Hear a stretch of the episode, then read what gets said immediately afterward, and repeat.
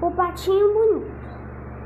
Em uma boa manhã ensolarada, existiam dois lindos cisnes nadando em um lago, até que um dia a fêmea botou quatro ovos. Então, certo dia, um ovo chocou, até que saiu um cisne maravilhoso. Nunca houve um cisne tão bonito, tão bonito.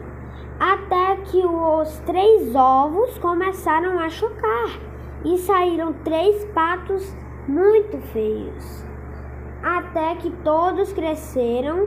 O bonito era o mais popular, todos adoravam ele e os outros três eram tratados como se não fossem ninguém. Eram menosprezados pela sua be beleza e por isso ficaram isolados. Então, uma fada madrinha concedeu um desejo para todos os três patos: virar um cisne. Então, todos viraram os três cisnes mais bonitos e eram conhecidos como os cisnes espetaculares.